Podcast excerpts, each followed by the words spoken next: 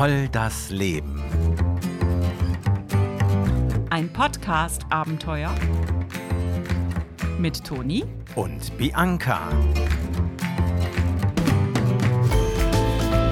Ja, ich glaube, dann müssen wir jetzt nochmal zurückspulen und müssen aus allen Leos André machen und aus allen Marcells Anton oder was war jetzt der Plan? Nein, aus den falschen Andres müssen wir Marcells machen. Und Anton ist immer korrekt. Man kann nie genug Anton haben. Ach, Anton ist immer korrekt, meinst du? Der Anton ist einfach, also ich wünsche allen eine Prise Anton. Aber Leo ist Leo und Marcel ist, Ist Marcel und nicht Marcel. André. Nee, ganz klar. Vollkommen klar, Bianca. Hallo, Bianca. Hallo Toni. Na, warst du wieder unterwegs? Ja, ich war unterwegs. Diesmal durfte ich das Auto nehmen, das war mega cool. Auf Rätseltour mit einer rätselhaften Wegbeschreibung. Und du hast es trotzdem gefunden. Ja, die Wegbeschreibung war nämlich nicht rätselhaft, aber ich hätte anhand der Wegbeschreibung herausfinden können, wo es hingeht. Und da ich wirklich eine richtige Rätselniete bin, habe ich es nicht rausgekriegt. Aber es hat jemand rausgekriegt, oder? Ja, glücklicherweise. Wir haben ja zwischen der letzten und dieser Episode so ein kleines Gewinnspiel über Instagram gestartet und eine Hörerin aus Parchim hat es tatsächlich rausgefunden. Aus Parchim. Ja, die Parchimer sind die Die besten. kennen sich aus, genau. Und die hat jetzt ein Eis gewonnen. Wann gibt's das Eis? Ja, wenn alles klappt, nächste Woche. Sehr gut. Vorher ist hoffentlich die Folge draußen.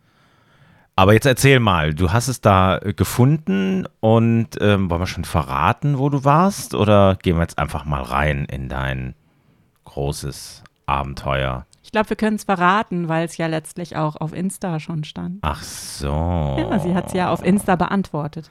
Meinst du, das wissen alle schon? Oder ist da vielleicht noch der eine oder die andere dabei, für die das jetzt noch ein Rätsel ist? Ich glaube, vielleicht lassen wir das Rätsel und wir nehmen euch jetzt einfach mal mit. In das Rätsel rein. Das Rätsel war ja Audio. Vielleicht gehen wir mal ein bisschen Audio in das Rätsel rein. Hol dir rechtzeitig das Auto und brause ohne Umwege am Schloss vorbei und immer auf der 104, lass dich bei Kilometer 15 nicht blitzen, zunächst nördlich, später eher östlich, bis die Tacho-Kilometeranzeige, sie war anfangs auf Null, genau 24 Kilometer oder ein bisschen mehr zeigt. Hast du das geschafft, biege nächstmöglich einmal links ab und dann unter gar keinen Umständen nochmal abbiegen, sondern immer geradeaus, bis du meinst, sinnlose, eng gezirkelte Runden zu drehen und schon bist du am richtigen Ort angekommen und kannst parken. Links geht's nach Turo. Da biege ich dann jetzt mal links ab. 23,9, 24 Kilometer exakt. Okay. Ah, jetzt weiß ich, wo ich bin. Ah, mega. Ich weiß, wo ich bin. Mega, mega. Alles klar. Jetzt habe ich es verstanden. Super, Toni. Vielen Dank. Okay, da wartet ein Hund auf mich. Und ich parke. Super schön. Aha, du warst also im Tierheim. Ein Hund hat auf dich gewartet. Nee. Vor der Tür des Gutshaus in Turo, Du warst in Also- einem Gutshaus. genau vor dieser Tür, wartete ein Hund auf mich. Und der heißt Anton. Also jetzt nochmal langsam. Du bist an einem Gutshaus gewesen und das ist bewohnt.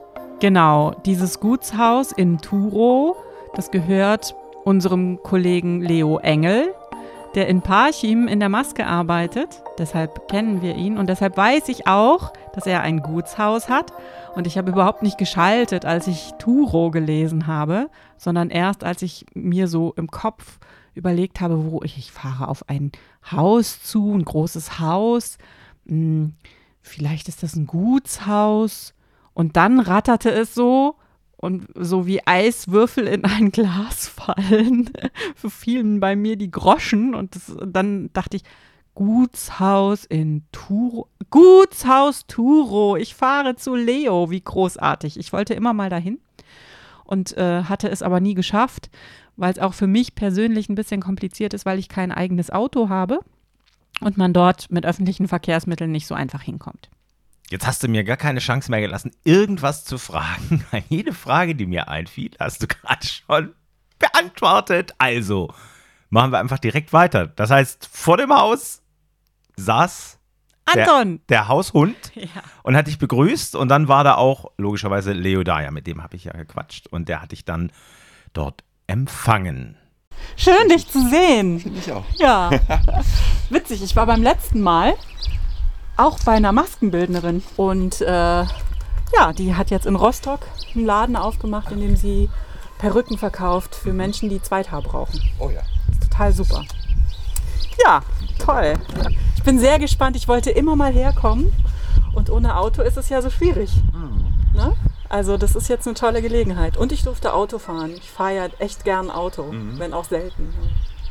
Perfekt. Wie wollen wir anfangen? Kleine Hausführung? Oder Wie du magst. Ich lasse mich jetzt einfach du kannst auch gerne einen treiben. Kaffee bekommen. Ich Kaffee würde ist gerne als erstes zur Toilette, Ja. ehrlich gesagt.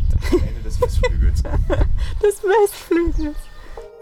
Na, da bist du ja herrschaftlich empfangen worden. Und als allererstes musstest du zur Toilette. Ja, ich hatte ja ehrlich gesagt bei dir, als du mir den Schlüssel fürs Auto gegeben hast, noch einen Kaffee getrunken. Ja, siehst du. Und dann durch den Regen fahren und ich war schon auch eine Weile unterwegs.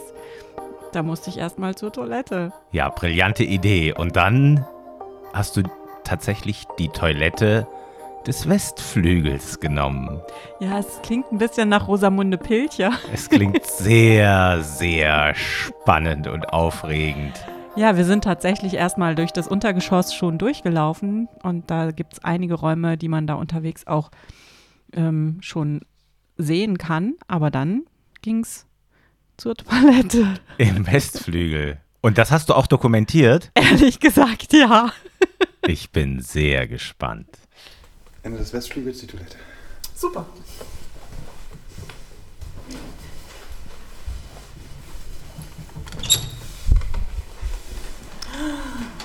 Wow, ihr habt keine Vorstellung.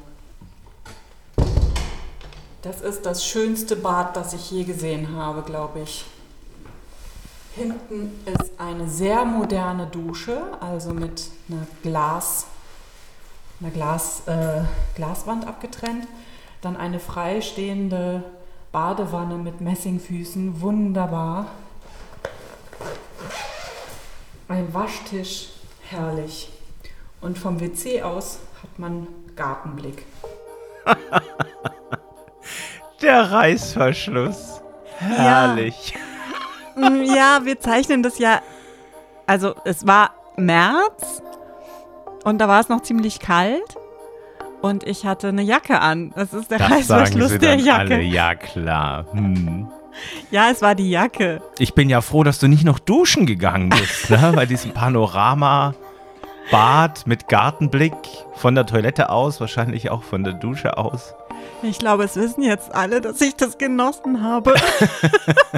Ich sehe, du warst auf dieser Toilette doch tatsächlich tief beeindruckt. Aber dann bist du wahrscheinlich nicht die ganze Zeit nur auf der Toilette geblieben, sondern ähm, was ist denn dann passiert? Also, als du die Toilette dann irgendwann Stunden später wieder verlassen hast. Dann hat Leo mich als erstes in eines der wenigen privaten Zimmer im Gutshaus gebeten, nämlich die Küche.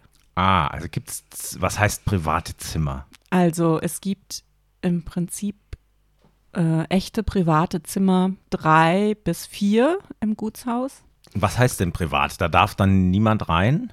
Ach so, ja, dazu sollte ich sagen, ähm, Leo vermietet Ferienwohnungen in Ah. diesem Gutshaus. Man kann dort tatsächlich wohnen, so Ja. urlaubsmäßig. Ja, cool. Genau. Ah, und dann gibt es ein paar Zimmer, wo sozusagen nur die Besitzer dann rein dürfen und Genau. Leo und sein Partner Marcel wohnen in wenigen Räumen sehr bescheiden. mhm. ähm, trotzdem sehr geschmackvoll und hübsch, aber ähm, haben wenige Zimmer, die sie für sich selbst nutzen. und äh, viele Zimmer, die entweder den Feriengästen zur Verfügung stehen oder die sie nutzen für Veranstaltungen und so fort. Und die hast du dann. Nein, stopp. Ihr wart erst im privaten Zimmer. Das heißt, du durftest sozusagen ähm, auch den Bereich sehen, den sonst nicht unbedingt jede und jeder erleben darf. Ja, da durfte ich kurz ablegen und ähm, das war Start und Endpunkt unserer Tour durch das Gutshaus.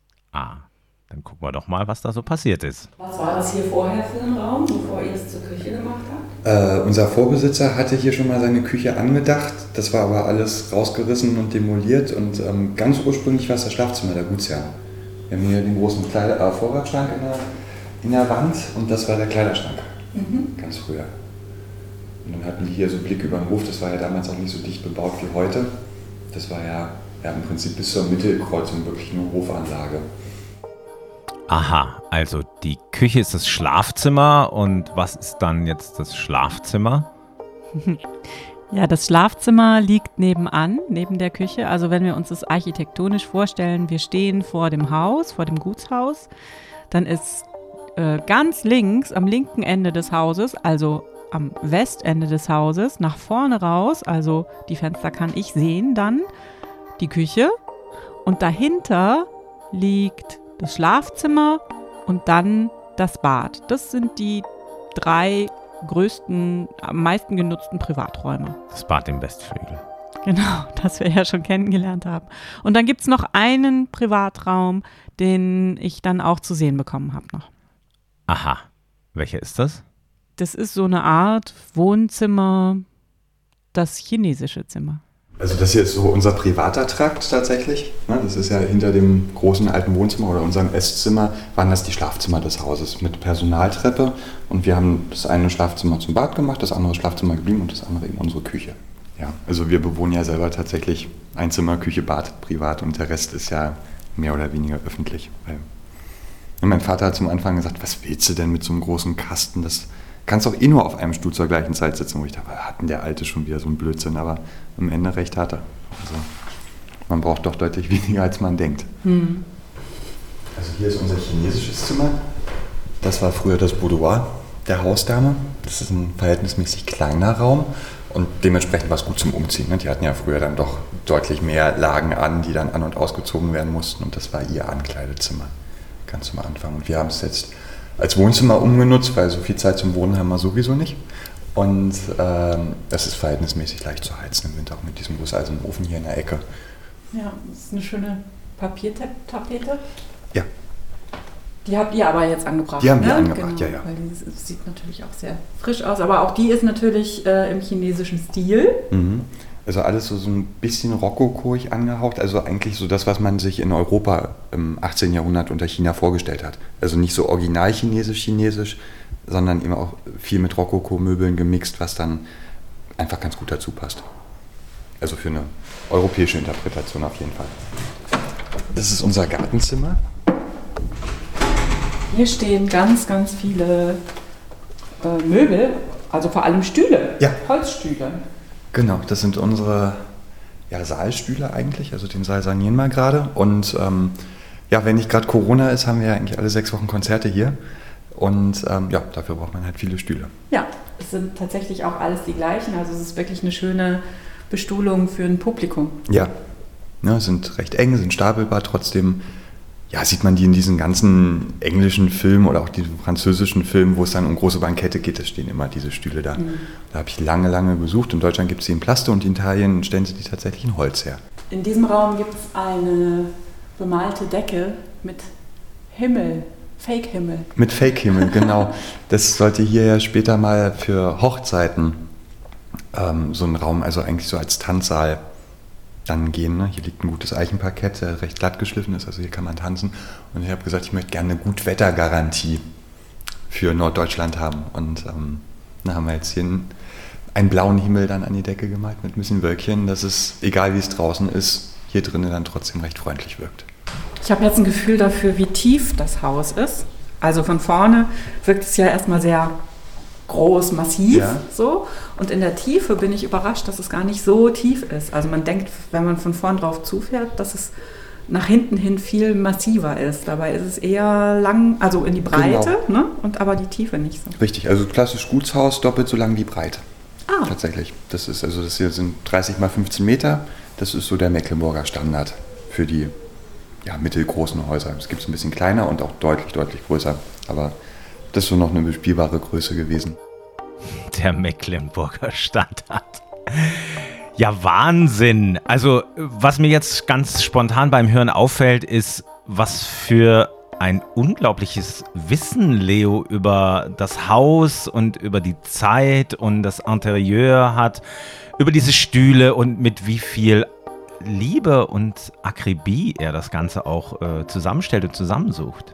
Ja, ich bin tatsächlich auch aus dem Staunen, was das angeht, kaum rausgekommen. Das ist was, was mir ganz stark in Erinnerung geblieben ist. Ich habe dieses Wissen nicht. Und ich habe dann auch irgendwann im Laufe ähm, unseres Rundgangs durch das Haus ihn gefragt, woher er das alles weiß. Und das hat einmal mit seiner ähm, Bildungserziehung zu tun und dann aber eben auch damit, dass er sich da sehr stark natürlich für interessiert und mit diesem Haus auch identifiziert. Und dann hat er Archive durchsucht und ähm, Bibliotheken und dort sein ganzes Wissen her und besucht mit Marcel gemeinsam ähm, eben gern historische Museen und Schlösser und ähm, ja, ähm, poliert so sein Wissen auf. Und das ist wirklich ähm, es ist echt beeindruckend. Ich war baff. Ich, äh, ich weiß das alles nicht. Für mich war es toll.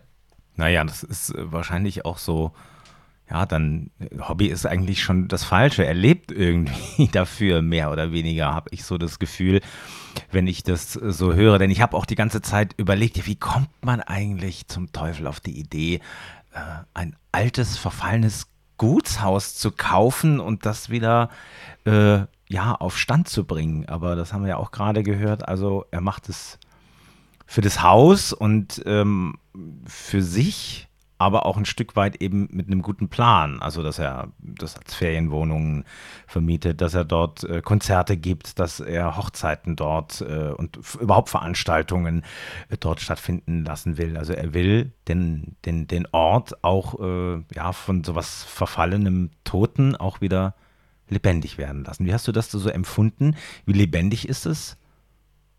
Hm. Dazu muss man sagen, dass ich im totalen Lockdown dort war. Das heißt also, das Haus keine war Gäste. leer. Mhm. Genau, keine Gäste. Es war komplett leer. Und ähm, es lebt insofern, als man überall im Haus ähm, Renovierungsbaustellen sieht. Ne? Also es, ähm, es ist an vielen Stellen noch nicht fertig und an anderen aber dann wirklich bis zur per Perfektion fertig. Also da, wo es schon, wo die äh, Renovierung sehr weit fortgeschritten ist, wo ähm, dann eben Ferienwohnungen auch schon vermietet werden, da ist es wirklich bis ins Detail wunderschön. Und da, wo sie noch dran arbeiten, da ist äh, richtig Baustelle. Da steht dann auch schon mal ein Gerüst im Raum. Aber vielleicht ähm, ja, gehen wir noch mal ein bisschen weiter durchs Haus. Und übrigens, ich habe Leo natürlich auch gefragt, wo, warum man äh, im Alter von unter 30 ein Gutshaus kauft. Und ähm, am Ende des Gesprächs hat er mir darauf auch noch seine Antwort gegeben. Also dieser Raum, das ist unsere Bibliothek. Die war früher das Esszimmer des Hauses. Darum ist sie auch dunkelrot gestrichen. Wir haben Überreste einer nie so schönen roten Tapete gefunden und haben dann ähm, ja, den Raum ein bisschen im Stil von Schloss Wernigerode gestaltet. Da gibt es einen roten Salon, der genau diese Aufteilung an Kassetten hat und ist auch zur gleichen Zeit saniert worden, wie das hier gebaut wurde. Darum ja, haben wir dann mal so ein kleines bisschen reingemixt, dass es aber tatsächlich dazu passt. Erzähl mal ein bisschen über diesen Maler. Ah, das ist André, das ist ein guter Freund von mir, den kenne ich noch aus Hamburger Zeiten. Dann haben wir uns ein bisschen aus den Augen verloren, als er nach Berlin gegangen ist. Und fünf Jahre später haben wir das Haus gekauft und kamen so durch Zufall irgendwie bei Facebook wieder ins Schreiben und ja, na Mensch, und was machst du denn da? Ja, und das alte Haus, bla bla. Und ah, ich bräuchte eigentlich mal Hilfe so beim Säulenschattieren, also so eine 3D-Optik malen. Und gerade bei den Schrägen wusste ich nicht wirklich, wie ich das hinbekomme, dass es funktioniert. Ja, dann kam man ein Wochenende her, hat geholfen, ist nicht fertig geworden und meinte dann, naja, aber in zwei Wochen habe ich nochmal zehn Tage. Dann kam er wieder, hat den Raum fertig gemacht, den nächsten angefangen, nicht fertig geworden. Ja, aber ich kann mir das so schieben, dass ich nochmal irgendwo zwei Wochen Zeit habe. Dann kam er wieder und wieder und wieder. Es ging ein ganzes Jahr und dann hat er gemeint, ja, mit seinem Job ist er nicht so glücklich in Berlin und ähm, aber wenn er sich was anderes sucht, dann kann er nicht mehr herkommen. Das war so beim Frühstück, ich hatte den Mund noch voll vom Brötchen und dann jetzt schnell einziehen. Er guckt mich an, kaut auf, schluckt runter, ja, dann haben wir uns angelächelt, haben fertig gefrühstückt und danach einen Raum gesucht, wo er einziehen kann. Und dann hat er hier ähm, über vier Jahre noch mitgelebt und das Haus deutlich mit saniert, ja. Also gerade in diesen dekorativen Sachen, Stuck nachgegossen, Stempellagen gemacht, gemalt, sowas.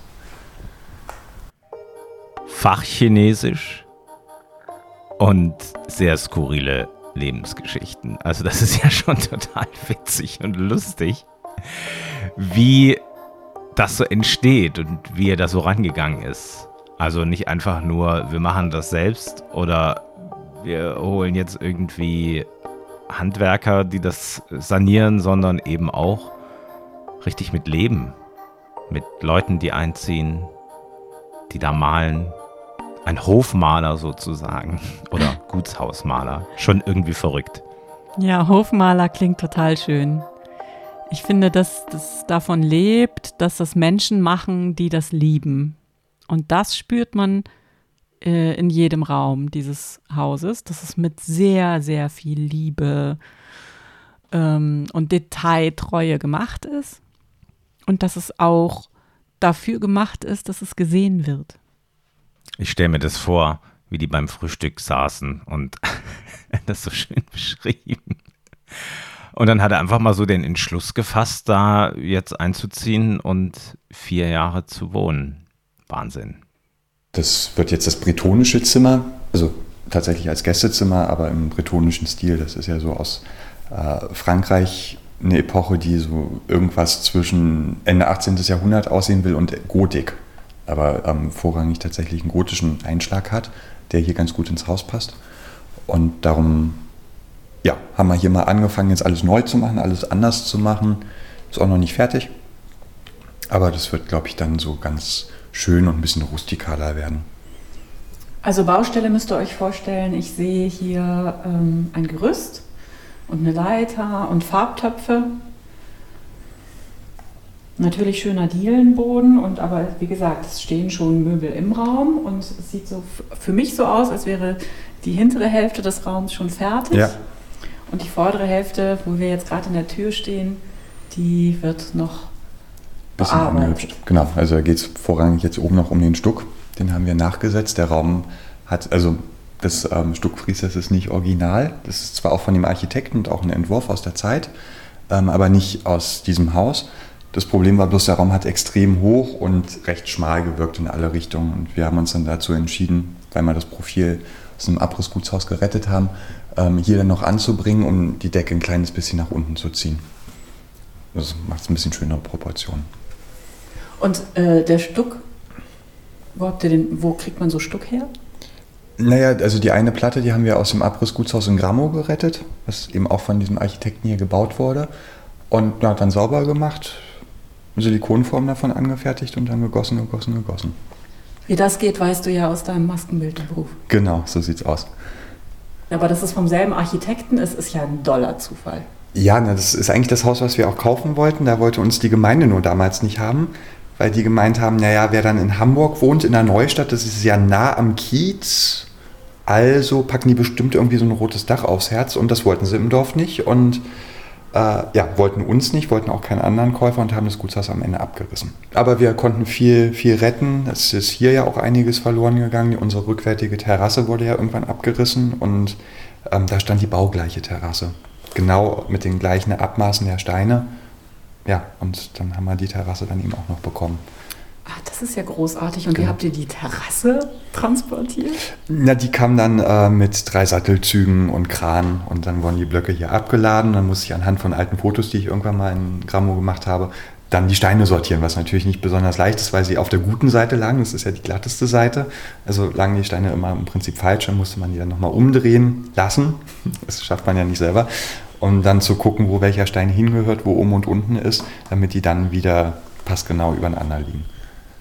Ein ganz schöner Akt, ist auch noch nicht ganz fertig, aber jetzt zum Sommer wollen wir die Terrassentreppe noch setzen. Das ist jetzt so das, was noch fehlt. Ich höre dazu und denke die ganze Zeit nur völlig verrückt. Also, ganz ehrlich.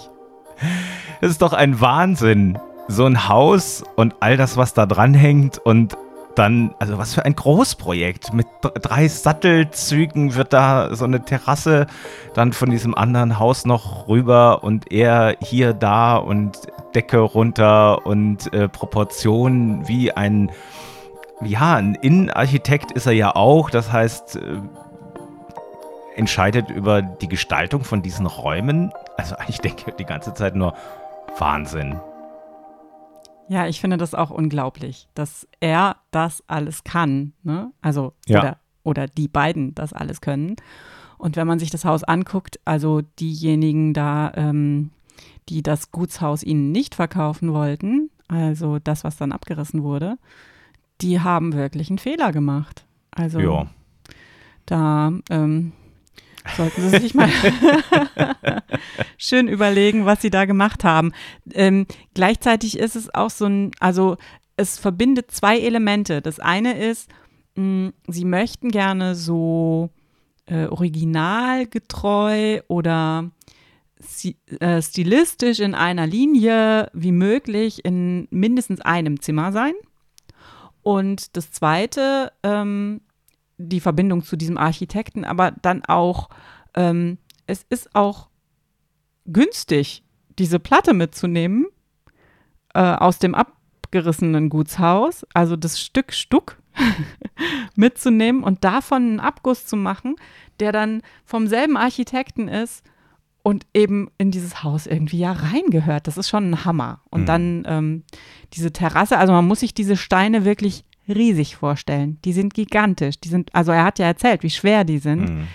Ähm, die kann man auch nicht einfach so kaufen. Also ich, Nein, will man ja auch nicht. Es ist ja, ja klar. Also der, natürlich der, der Ansatz ist natürlich, das auch historisch irgendwie, ja, ich will jetzt nicht sagen korrekt, aber doch äh, irgendwie dementsprechend zu gestalten. Auf der anderen Seite ähm, habe ich auch das Gefühl, jetzt so bei der Erzählung, diese verschiedenen Zimmer, so das bretonische und das chinesische Zimmer, hat es ja im Original wahrscheinlich so nicht gegeben, sondern äh, das sind jetzt sozusagen ähm, Ideen, die die beiden dort letzten Endes umsetzen. Äh, in dem Stil, wie er sagt, aber eben auch ein bisschen wie so ein ja, äh, wie ein Museum auf der einen Seite, auf der anderen Seite aber auch, man hat so die bretonische Suite, so stelle ich mir das vor, und die chinesische Suite und man kann sich dann aussuchen, in welchem Interieur man letzten Endes seine Ferien verbringen will. Finde ich spannend. ja, im Moment sind wir noch im Untergeschoss. Also die Räume im Untergeschoss sind nicht die Ferienwohnungen, sondern wir gehen dann gleich hoch. Ah, in die Ferienwohnungen. Aber es ist tatsächlich so, dass sie eine starke Vision dafür haben, wie ein Raum in der Grundanlage gestaltet werden kann. Und dann ähm, schauen sie, wie sie das am ähm, elegantesten tatsächlich, darf ich sagen, umsetzen. Und es gibt unheimlich viele Schenkungen in diesem Gebäude. Also viel von den Möbeln haben sie schon mitgebracht. Aber es gibt viele, ähm, wenn man zum Beispiel in einen Raum kam, der erste Raum, durch den ich durch musste, um in den Westflügel zur Toilette zu kommen, ist, ein, ist dieses Esszimmer. Nee, erst ein Schreibzimmer, Sch- äh, Arbeitszimmer und dann ein Esszimmer. Und da hängen wahnsinnig viele ähm, ähm, gejagte Tiere, erlegte, also ausgestopfte Tiere an den Wänden. Und äh, die haben sie alle geschenkt bekommen. Also es ist ganz oft, dass Leute, die dorthin kommen, ihnen etwas, ähm, etwas schenken, das in dieses Haus passt. Und das kann ich auch gut verstehen, weil man möchte, dass diese wundervollen antiken Gegenstände ein, ähm, eine Umgebung finden, die sie irgendwie ähm, mit, mit Leben erfüllt, also die einen Sinn für sie ergibt. Und äh, das dann an, äh, ans Gutshaus Turo zu schenken, das finde ich total konsequent. Hier von der Tür kannst du uns auch ein Foto bekommen, ähm, weil das ist so tatsächlich das Detail, in das ich mich hier in dem Haus verliebt habe, ist diese über Eck stehende Tür. habe ich, ist kurios. hab ich noch nie vorher gesehen.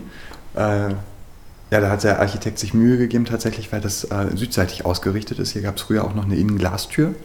Am, am Windfang oder als Windfang und du bekommst hier in den dunkelsten Raum wirklich südseitiges Licht rein. Das ist ganz schön. Und ähm, ja, der, der nächste Clou ist eigentlich diese Tür in Verbindung mit der Turmecke hier hinten. Das ist nämlich Ach, unser Saal. Wahnsinn, Wenn du Latschen anziehst, kannst du auch gerne reingehen. Ja. Und hier siehst du genau in der Achse ne, die Ecke, die Tür und dann hinten die Turmecke.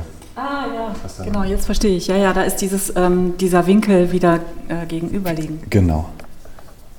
Und ja, das hat man in der Berliner Bauakademie gelehrt, tatsächlich so Raumkonzepte über mehrere Räume zu ziehen oder diese Ideen zu verlängern.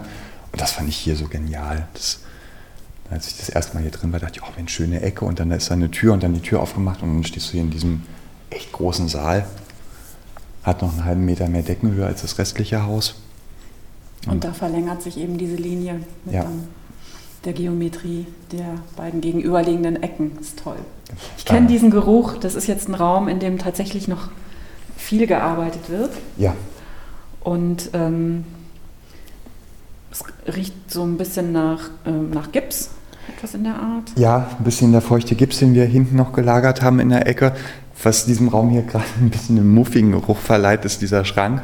Ja, der stand halt irgendwo jahrelang nicht so gut und dünstet hier noch so ein kleines bisschen im Saal aus.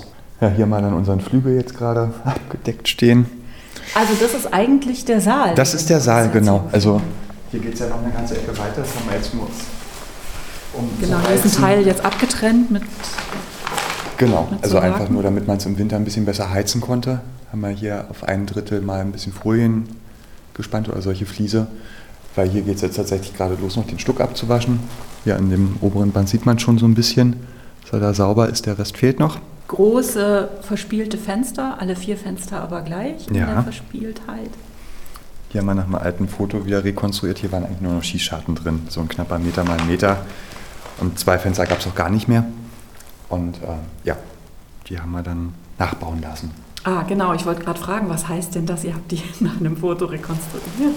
Ja, ja, also es gab eine Schwarz-Weiß-Aufnahme von 1900 in etwa, wo die Fenster noch drin waren. Die sind auch in den 30er Jahren schon rausgekommen. Also die sind gar nicht so lange drin geblieben. Und da, dementsprechend gab es wirklich nur das eine Foto und wir haben vorne noch ein altes Fenster, was die gleichen Dimensionen hat. Also in der Holzstärke, in den Profilen, in den Sprossen, was im Prinzip gleich ist. Und da haben wir uns die Maße abgenommen und haben dann geguckt, okay, wo passt denn welches Maß hin, um dann diesen Stern, der da oben drin ist, möglichst wieder zu rekonstruieren. Und ja, das war dann wochenlange Bastelarbeit, immer wieder geschoben, noch eine kleine Schablone gebaut, nochmal hingeschoben, passt jetzt, ja, jetzt passt. Und dann haben wir es vom Tischler bauen lassen. Okay, und hier sind dann auch die Konzerte, Mhm. wo äh, auch KollegInnen aus dem Mecklenburgischen Staatstheater dann mal äh, einen Liederabend geben. Genau, richtig. Mhm. Ja, das ist eigentlich immer eine ganz schöne Geschichte, um ähm, mal Sachen zu machen, die im Theater nicht funktionieren. Also eben Liederabende, das geht nicht von einem großen Haus, da brauchst du so einen kleinen, intimen Rahmen für. Und da haben die Sänger und Sängerinnen dann tatsächlich auch immer große Lust drauf gehabt, das zu machen, was sie eben sonst beruflich weniger machen können. Und ähm, ja, da hat man echt tolle Stimmen dann hierher bekommen, mit tollen Pianisten, großartige Konzerte, also auch so super durchdachte Abende, ne? also Beethoven, die leisen Lieder, Sachen, die man von Beethoven noch nie vorher gehört hat. Letztes Jahr war ja Beethoven-Jahr und das war so toll mit dem Heiligenstädter Testament verlesen, um dann zu erklären, warum er so war, wie er ist. Also auch immer noch so ein kleines bisschen Bildungsauftrag neben der Unterhaltung her. Na, Auftrag nicht, aber Willen. Willen, genau. Ja, und das hat sehr, sehr gut funktioniert. Bildungswillen.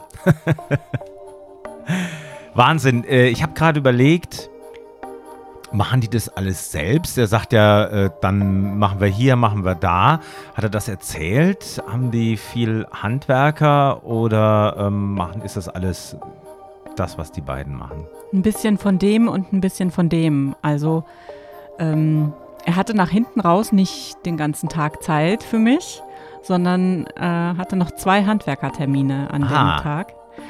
Und gleichzeitig aber machen sie auch viel selbst und ähm, ja, André hat da eben auch gewohnt und gemalt und so. Also es gibt ähm, unterschiedliche Wege. Ja, es ist ja auch ein Wahnsinn, die, die, äh, das ganze Haus selbst renovieren zu wollen, wenn man sich das mal so überlegt. ich finde schon ehrlich den Plan, den sie dafür haben, also was wohin soll, das ist schon toll. Also ähm, zu wissen, was sie mit diesem Haus, also wie sie das Haus am besten so gestalten, dass es für die Feriengäste und für sie am besten geeignet ist. Das ist schon echt krass. Wobei sie sehr, sehr, sehr zurücktreten hinter allem, was Gästebereich ist. Ich gehe jetzt einfach hoch. Ja, genau.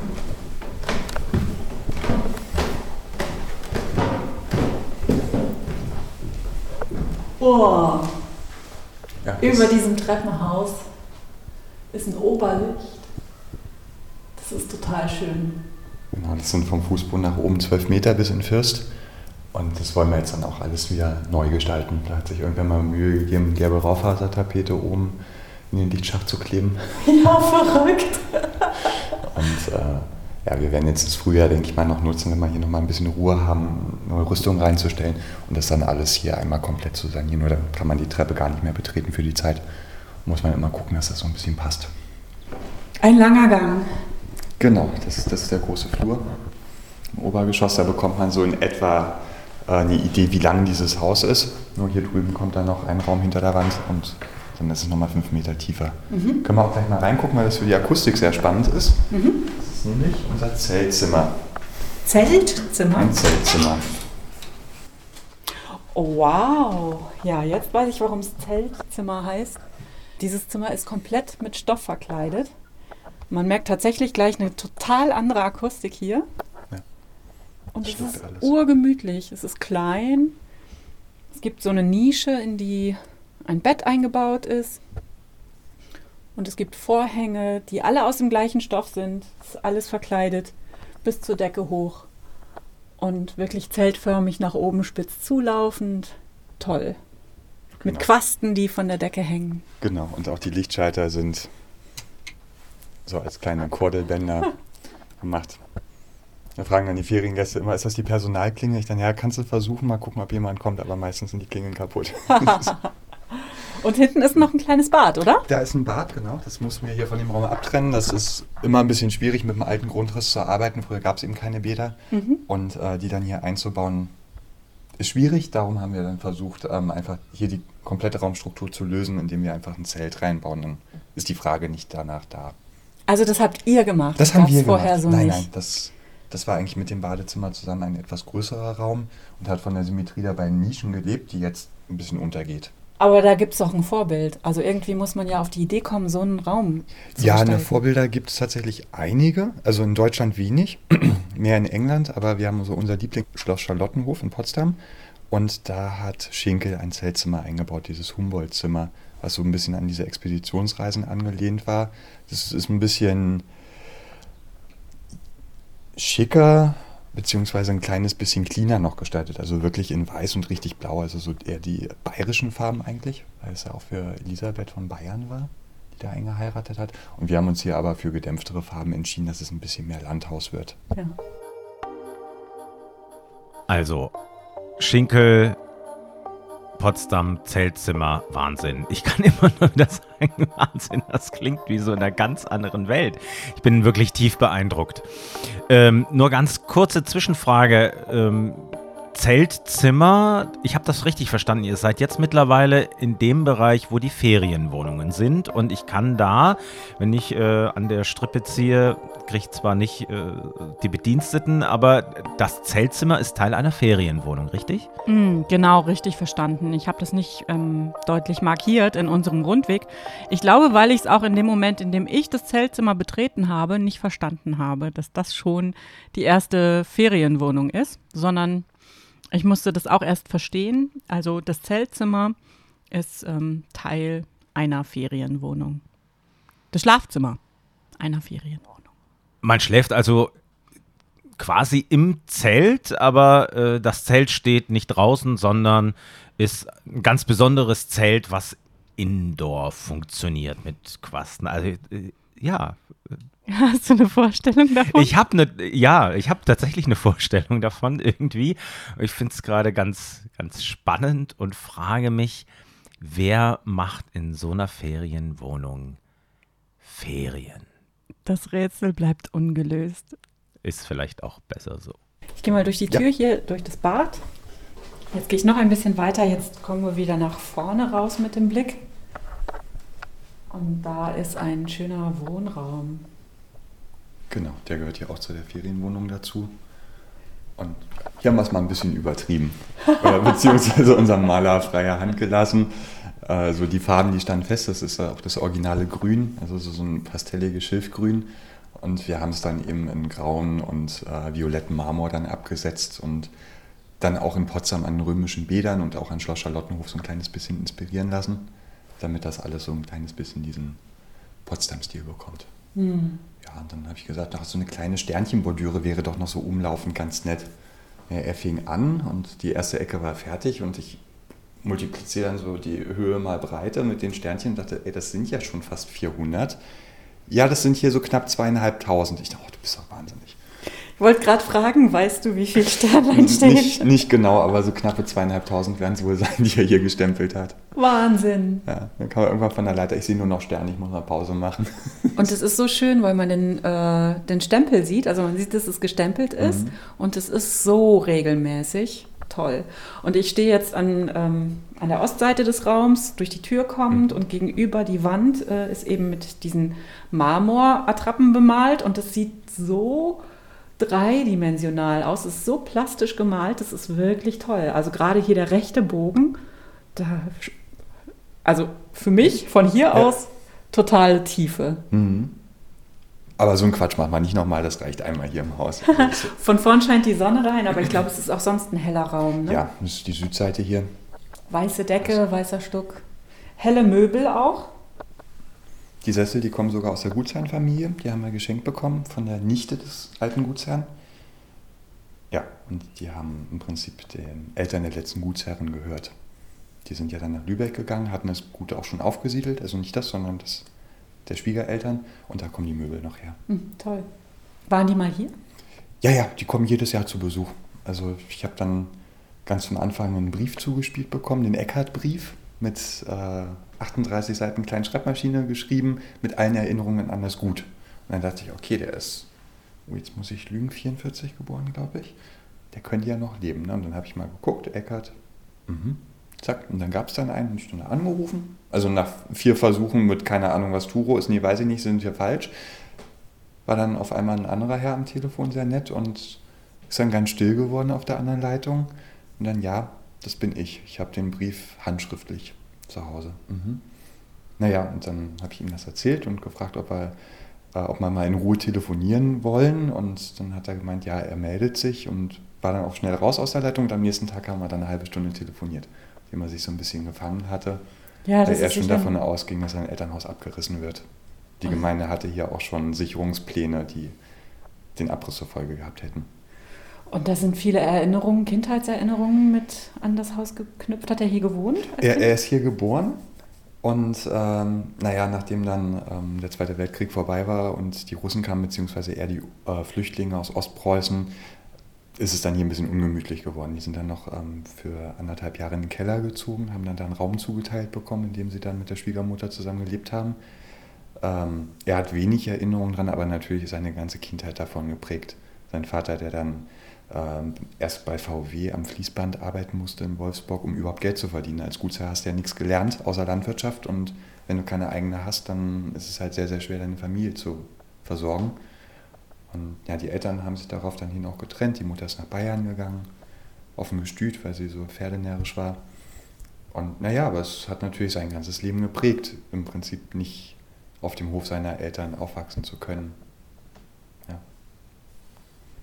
Und äh, durfte die Familie das Gutshaus behalten, weil äh, ja Nein, viel auch ent, es, ne, enteignet. Es wurde komplett enteignet. Die haben dann noch einen Antrag auf äh, diese Eigennutzung nach der Bodenreform gestellt. Das wären fünf Hektar gewesen, die ja jedem zugesprochen werden konnten, der einen Antrag gestellt hat. Das haben sie gemacht. Da wäre sogar das Gutshaus, der Park und hier ein kleines bisschen was drumherum gewesen. Da wurden sie dann aber angeschwärzt, dass ja die Frau, die gerade den Antrag stellt, ja die alte Gutsherrin ist. Und ja, dann standen die Russen vor der Tür und ähm, so geht sofort. Und sie konnten sich dann noch einen Tag raushandeln, indem sie ihre Sachen packen konnten, sind mit zwei Fuhrwerken los und im Nachbardorf dann wiederum angehalten worden und konnten von da aus dann zu Fuß weiterlaufen. Und von dem ganzen Inventar ist eine silberne Zuckerdose erhalten geblieben. Das war's. Ja, kein Wunder, dass der alte Herr sehr bewegt war, als du ihn dann am Telefon hattest. Ja. Und dann auch die, die Oma, die hat es dann eben gerade noch so nach Spirin geschafft. Das war ja Winter 46, eiskalt im Februar. Und die ist dann an der Lungenentzündung dann in Schwerin ein paar Tage später auch verstorben. Also Oh. das ist. Und dieser, ähm, dieser alte Herr war Mhm. jetzt eben auch schon hier. Der kommt jedes Jahr mit seiner Frau im September zum Besuch und hat hier seinen 75. Geburtstag gefeiert. Im Mai 19? Genau, kommt hin. Und war total glücklich. Also wollte eine Rede halten und dann liefen nur noch die Tränen. Und das war, war echt bewegend. Äh, Das ist für mich jetzt gerade auch bewegend. Also ich merke, wie ich sehr gerührt bin über die Geschichte.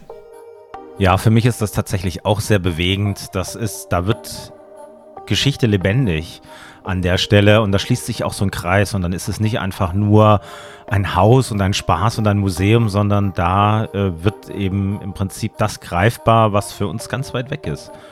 Toll, dass er das auch gemacht hat und dass sich das so fügt. Ich habe gerade tatsächlich an Dörte Hansen denken müssen und an ähm, das alte Land. Das ist ja auch so ein, so ein Buch, wo es um so ein Gutshaus geht und die bewegte Geschichte. Wie hast du das so, hast du gerade schon gesagt, was sehr bewegt, aber wie hast du das in dem Haus da so empfunden? Hat man von dieser Geschichte auch was gespürt oder hast du die Geschichte noch mehr gespürt des Hauses dann, nachdem du diese Erzählung kanntest? Hm, das ist wirklich eine gute Frage, Toni, über die ich ein bisschen äh, sinniere, während ich hier die Zeit fülle. Die Folge wird lang. Nee, ich glaube tatsächlich, ähm, dadurch, dass viele Räume anders genutzt werden, als sie früher genutzt wurden, ähm, wird die Geschichte eher mh, kaschiert. Hm. Und ich glaube, ich war auch deshalb so berührt, weil in diesem Raum die wirklich authentische Geschichte dieses Hauses für mich zum ersten Mal so mit Menschen verbunden war. Hm.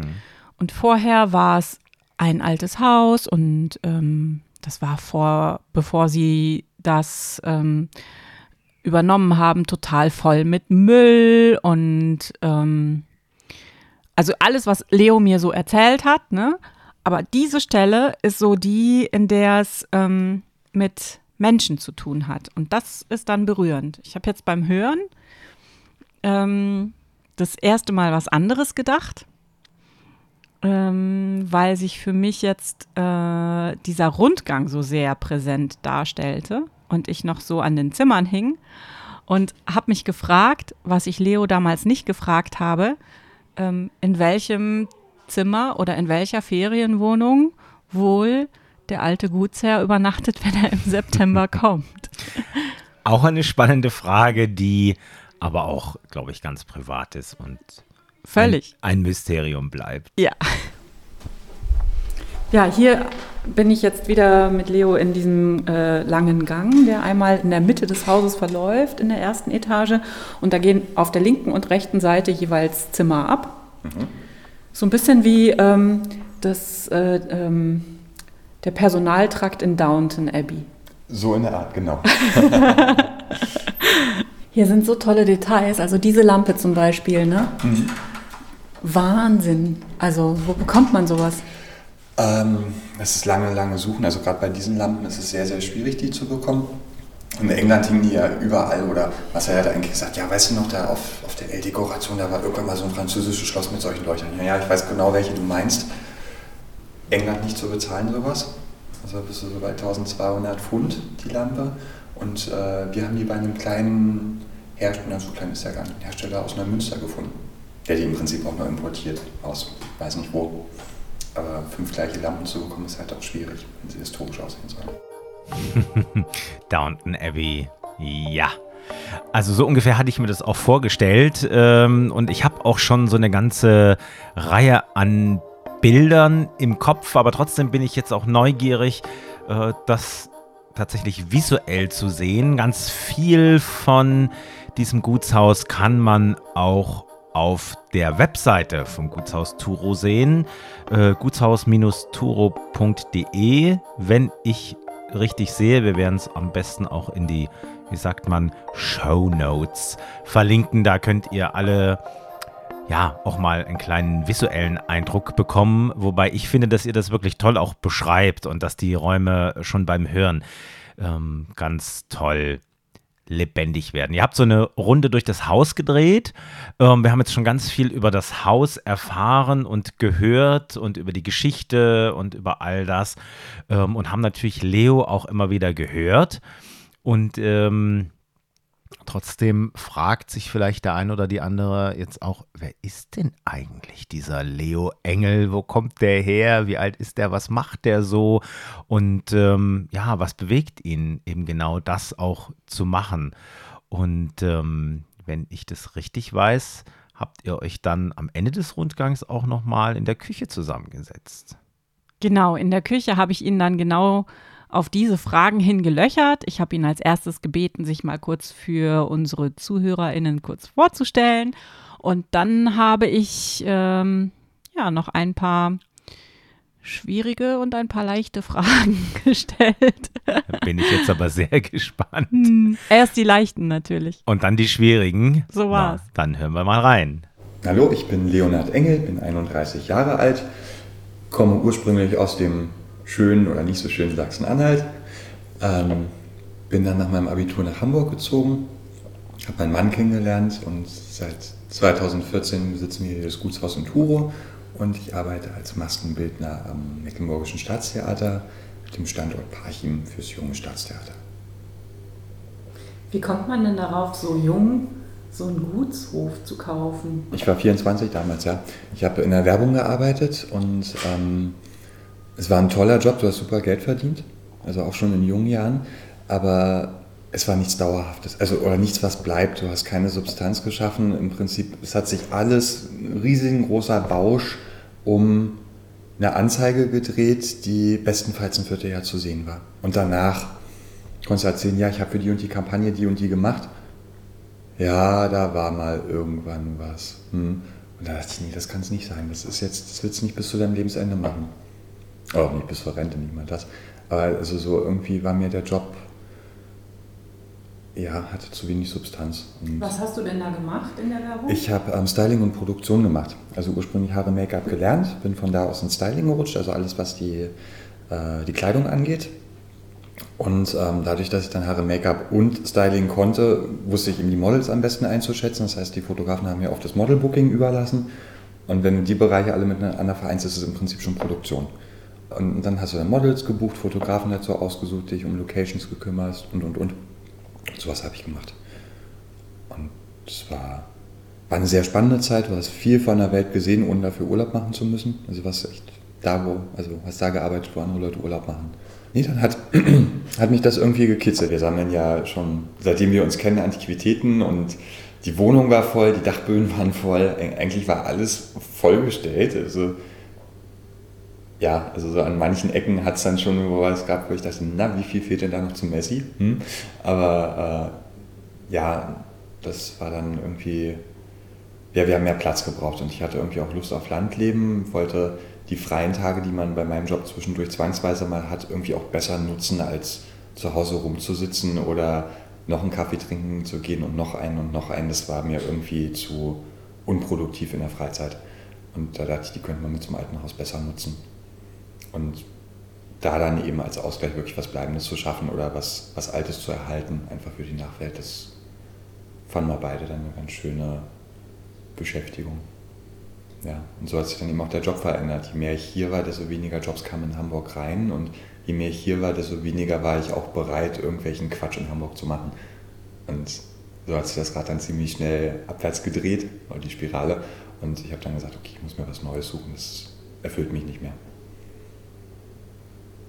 Das heißt 2014, als ihr das Haus gekauft habt, äh, seid ihr dann gleich hier eingezogen? Nein, nein, nein. Also als wir, als wir hier ankamen, war erstmal ein Vierteljahr wirklich entmühlen angesagt und rausreißen ohne Ende. Wir hatten im Nachbardorf eine Ferienwohnung, was dann auch ein schöner Ausgleich war, dass du hier abends abschließen konntest und dann war der Arbeitstag beendet. seitdem wir hier wohnen, gibt es das nicht mehr. Jetzt ist es wirklich dieses 24-7 klassisch. Also, dass du irgendwie, bis du kaputt ins Bett fällst, eigentlich was tust. Also darum das Wohnzimmer oder das chinesische Zimmer, wir nutzen es nicht. Wir kommen gar nicht dazu. Das ist so abends irgendwie letzte Fernsehserie und dann einschlafen. Und wann habt ihr, womit habt ihr angefangen? Also nach dem Entmüllen? Also Wir haben angefangen mit der Küche hier unten. Also wo wir hier sitzen, das war der erste Raum, der fertig geworden ist. Dann das chinesische Zimmer nachgeschoben und äh, dann oben angefangen, dieses sehr rustikale Bad mit diesem grünen Schlafzimmer, ähm, das fertig zu machen. Ist ein Bekannter eingezogen, der Gärtner ist und wir haben einfach jemanden im Haus gebraucht. Also uns hat die Zeit überhaupt gefehlt, um uns um den Park zu kümmern. Auf der einen Seite und dadurch, dass ich eben auch beruflich noch unterwegs war und was ja eh in Hamburg ist, wollten wir jemanden haben, der hier dauerhaft wohnt, einfach damit es ein bisschen sicherer dasteht.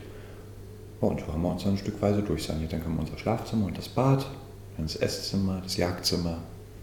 Und wann wart ihr so weit, dass ihr gesagt habt, so jetzt geben wir die Wohnung in Hamburg auf und ziehen nach Turo? Ähm, ja, die Wohnung in Hamburg, also wir, wir haben uns dann erst verkleinert, weil ich gar nicht mehr da war. Also seit, ich bin gerade am Überlegen, seit 2016 hatte Marcel sich dann eine kleinere Wohnung genommen, weil er gesagt hat, er hat keine Lust, so eine große zu putzen, wenn er eh alleine ist und auch nur zum Schlafen hingeht.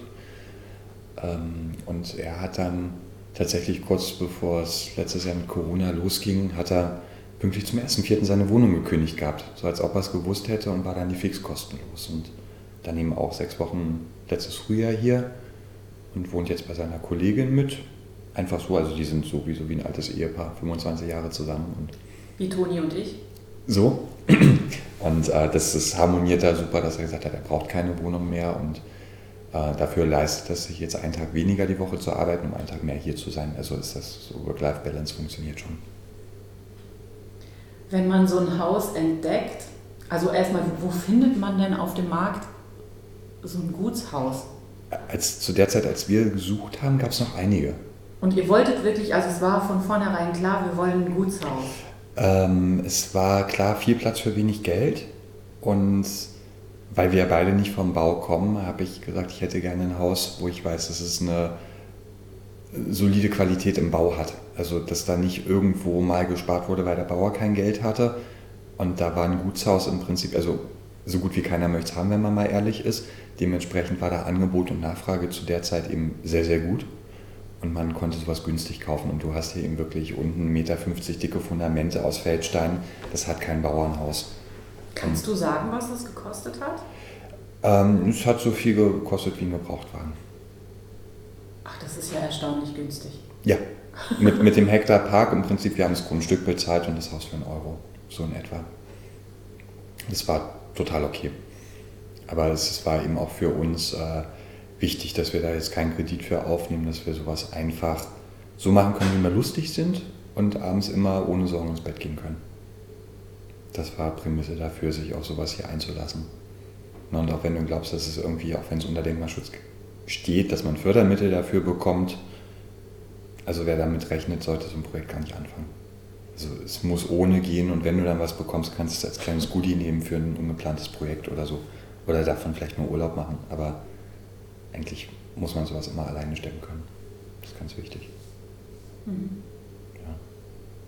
Und darum muss der Kaufpreis günstig sein. Und es war hier eigentlich auch so die Liebe auf den dritten Blick. Also erst rückwärts wieder raus und so, hm, ja, Entschuldigung, war jetzt nicht die beste Idee, äh, so lass mal in Schwerin essen gehen.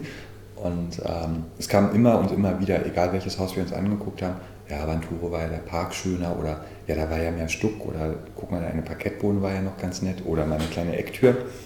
Und ähm, ja, irgendwann ist es das dann geworden, so fast unfreiwillig. Dann rief auf einmal der Banker an, der mit dem Makler Kontakt hatte und hat gesagt, so jetzt kaufen Sie es für den Preis oder wir geben es in die Zwangsversteigerung. Okay. Sagt mal gut aus. Toll. Ich finde es ja tatsächlich trotzdem, dadurch, dass ihr beide so jung seid, ne, ähm, völlig fern meiner Lebensrealität. Das finde ich, finde ich ja, ich meine, dafür machen wir das ja auch, ne, dass wir Leute ähm, sprechen, mit, äh, die so ein völlig anderes Leben haben als Mhm. wir. Ähm, und ich finde es ganz außer, außergewöhnlich, was ihr hier macht. Also es hat natürlich den Charme, dass ihr hier selbst wohnen könnt, Mhm. ne? so. Und gleichzeitig, ähm, ich finde es wahnsinnig voll, was ähm, die Reize angeht. Also ich sehe in jedem Raum, ähm, also das ist so ein riesen Unterhaltungsprogramm für mich. Ne? die vielen äh, Gegenstände, die da sind, die Mhm. aber wirklich ähm, sehr geschmackvoll zusammengestellt sind und auch mit viel Wissen. Also wie bist du an dieses ganze Wissen gekommen? Ähm, na, mein Vater war Restaurator.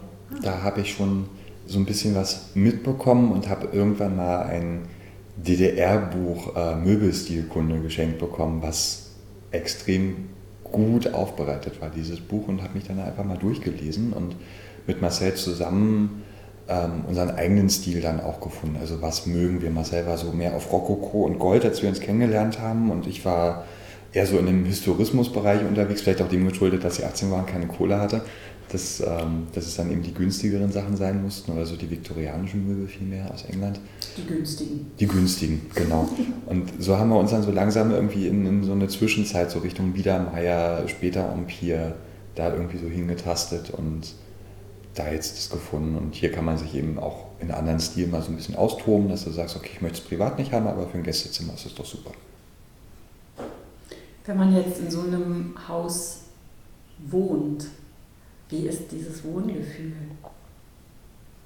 Ach, wie ist dieses Wohngefühl? Also im Winter ist es kalt, privat. Also es ähm, schränkt tatsächlich schon ziemlich ein, dass du mit sehr, sehr wenig zufrieden bist. Also es glaubt immer keiner, wenn die hier durchgehen und die großen Kronleuchter sehen und sonst wie was, dass man hier wirklich sehr, sehr zurückgezogen in einem kleinen Raum wohnt. Das war ja auch früher so, da hast du dir noch eine zweite Strickjacke übergezogen und bist mit einer Zipfelmütze ins Bett gegangen.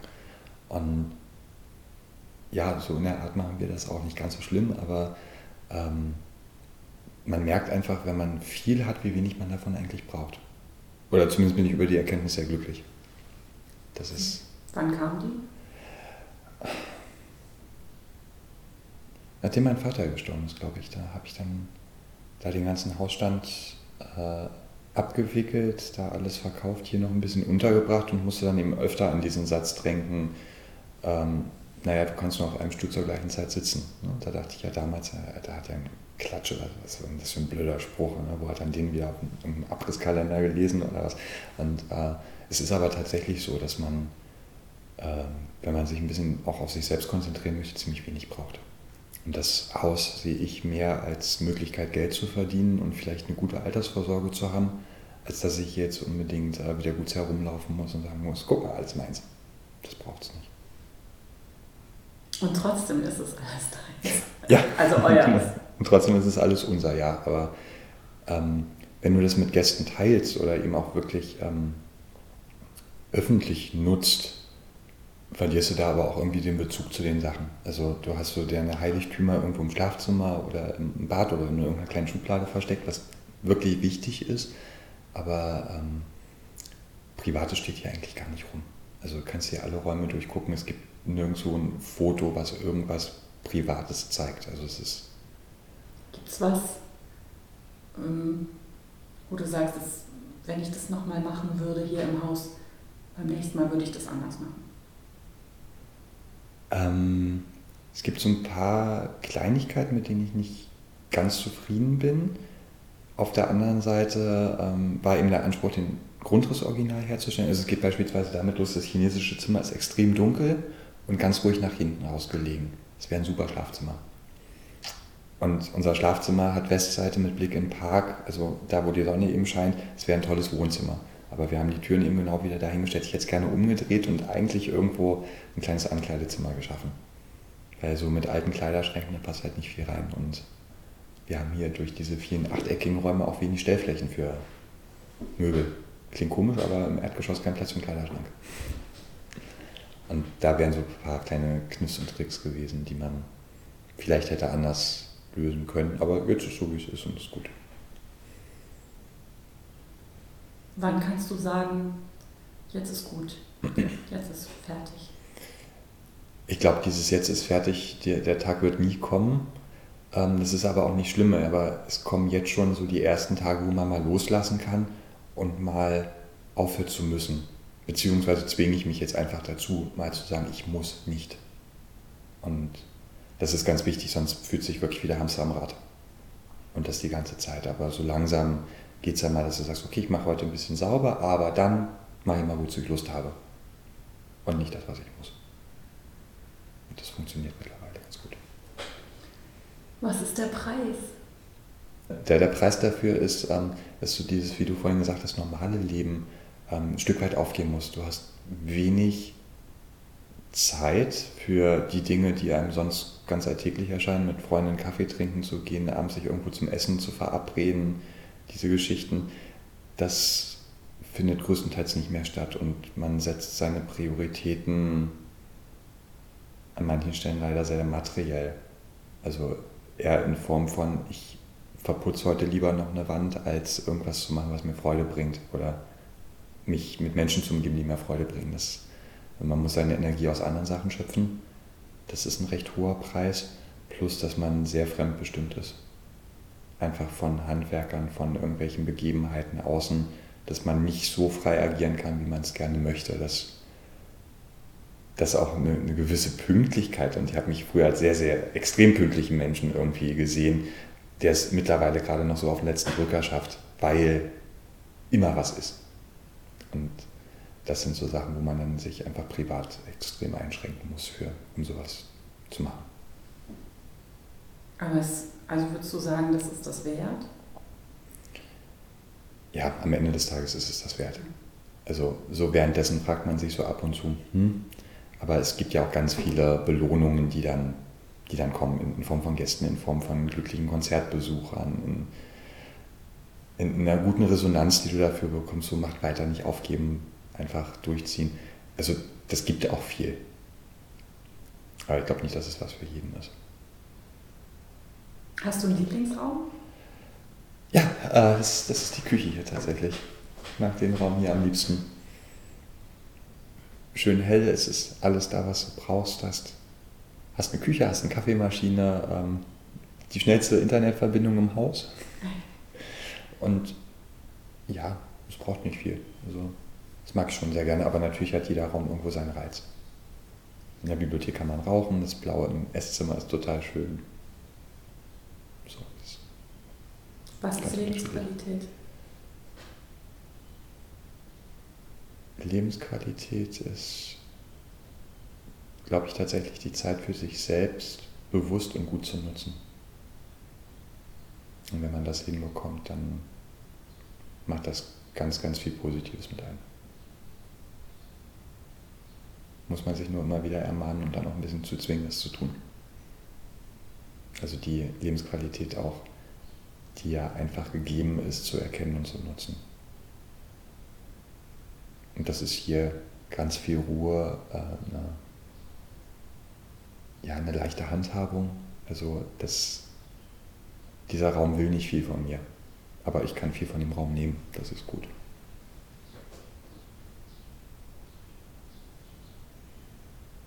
Dankeschön. Gerne doch. Ja, da habt ihr den Sack ja ganz elegant und tiefgründig zugemacht. War ein schönes Gespräch da in der Küche, finde ich. Dankeschön.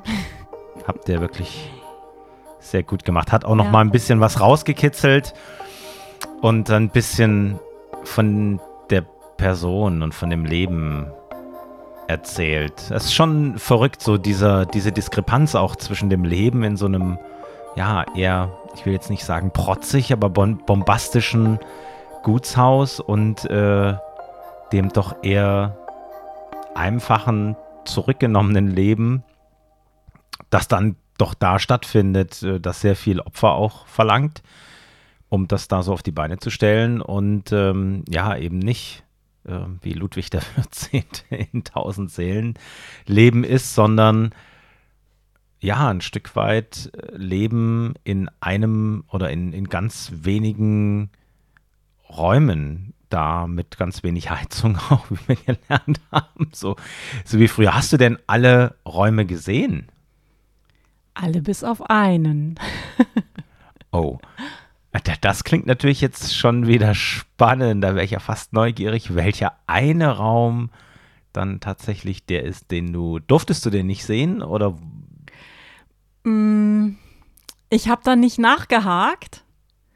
Äh, aber irgendwie hatte ich auch das Gefühl, dass das der Ort ist, der sehr privat bleiben muss, nämlich das Schlafzimmer. Ah ja, ja, das ist, äh, wenn du mich jetzt gefragt hättest, wäre es tatsächlich auch mein Tipp gewesen, genau. Es muss auch ähm, Punkte geben, die privat sind, mhm. die niemanden anderes was angehen und die man auch für sich schützen muss. Das finde ich, äh, ja, das, das kann ich total nachvollziehen. Für mich war es total interessant, auch ähm, sehr viele andere Seiten an Leo zu entdecken, die ich nicht kannte. Ähm, also ich kenne ihn natürlich aus der Zusammenarbeit, also er als Maskenbildner, ich als Regisseurin. Ich kenne ihn auch aus ähm, privaten Zusammentreffen, Premieren feiern oder ähm, nach der Arbeit nochmal ein Bier essen oder eine Pizza. Nee, andersrum. Ne? Ein Bier essen oder eine Pizza trinken. Du hast wohl schon genau. zu viel genau. Bier gegessen und Pizza getrunken gerade. Ja. Äh, interessanterweise habe ich Pizza gegessen und Wein getrunken. Ähm, aber darum geht es nicht, sondern darum, dass ich ähm, merke, dass man Menschen immer nur in bestimmten Kontexten kennenlernt und dass es sehr interessant ist und lehrreich und verbindend und aber auch ähm, Fragen aufgibt weiterhin und neugierig macht, sie in völlig anderen Kontexten kennenzulernen. So ein bisschen wie es bei dir und Björn in der Episode 1 war, vielleicht. Keine Ahnung. Mhm. Also bin ich nicht sicher. Aber das war für mich ähm, schon auch bereichernd. Und da merke ich, ähm, für mich geht es in diesem Podcast um Menschen. Auch wenn ich wirklich, also dieses Haus total wertschätzen kann. Ne? Also es ist ein Wahnsinnsding, dieses Gutshaus. Aber am Ende geht es für mich um Leo Engel und das Gutshaus Turo. Und das Gespräch in der Küche ist für mich dann das Entscheidende. Und da habe ich echt ähm, das Gefühl, Leo nochmal anders verstanden zu haben. Ja, ich glaube, dem ist nichts weiter hinzuzufügen. Dann lassen wir doch den Quatsch. genau. Punkt. Ich danke dir, Bianca. Das war ein tolles Abenteuer und eine, ja, eine sehr erhellende und inspirierende Episode. Nee, ich danke dir, Toni, weil es ging schon voll gut los mit Autofahren. Und ähm, obwohl es die ganze Zeit geregnet hat, war die Strecke total toll und dann Leo und dieses Haus und äh, es war wirklich ein großes Geschenk für mich. Vielen Dank für Schön. dieses Abenteuer. Ich glaube, ich muss da auch mal hin.